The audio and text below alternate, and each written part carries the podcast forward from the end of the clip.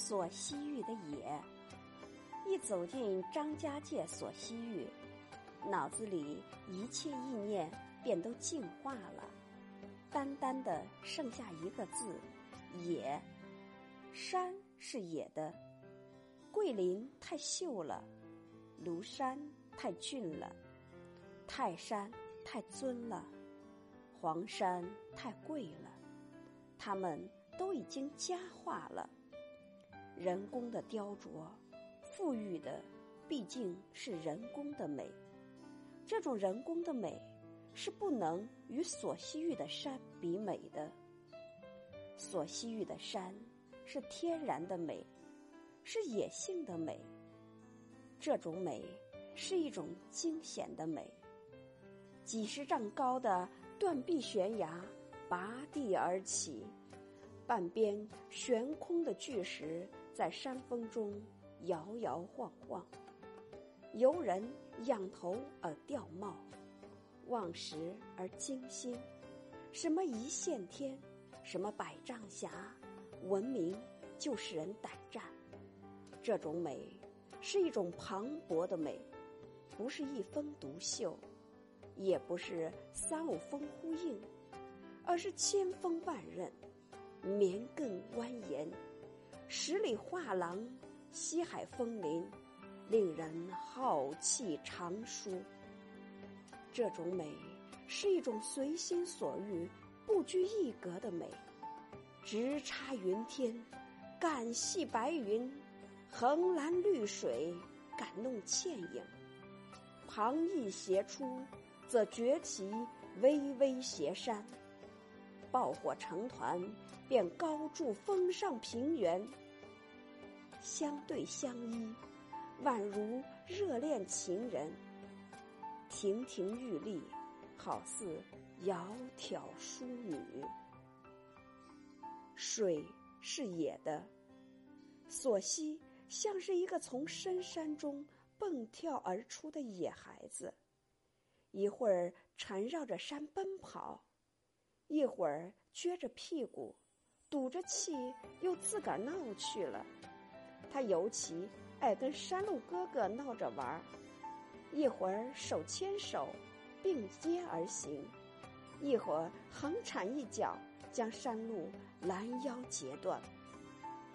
山路哥哥倒不十分害怕，他请树木大叔帮忙，五根大树往索西身上一搭。反从索西身上跨过去了，山路哥哥还找石头弟弟帮忙，几块巨石一垫，山路便化成一条虚线，一跳一跳的从水中跳过去了。山路还有更巧妙的办法，他在河床上垫一排大卵石，从水底下一个猛子扎过去。这样的路还可以过汽车。我们到黄龙洞去，溜过索溪水，解放牌卡车就是从这水下的卵石路上开过去的。汽车吼叫着，车身摇晃着，水花四溅着，卵石挤碰着，我们的心也砰砰直跳。平生没走过这么野的路，山上的野物当然更是野性十足了。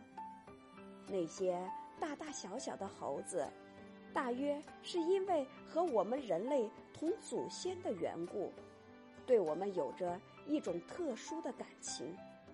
我们来到野生植物园时，一大群猴子飞腾跳跃。十分欢喜的表示迎接，在我们头上的树枝间跳来跳去，亲热的劲儿头难以言状。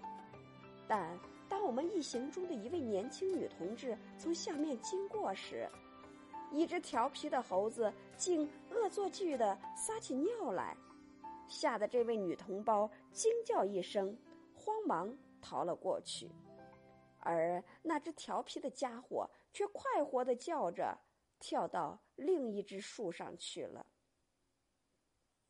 在这样的山水间行走，我们也渐渐变得野了起来。城里戴眼镜的姑娘，一边攀援，一边大嚼煮熟的玉米棒；年过花甲的老叟，在石块间蹦来跳去，温习着童年的功课。遇上突然横在面前的山溪，一队人全都手提皮鞋丝袜，踩着乱石从齐溪的水中趟过去。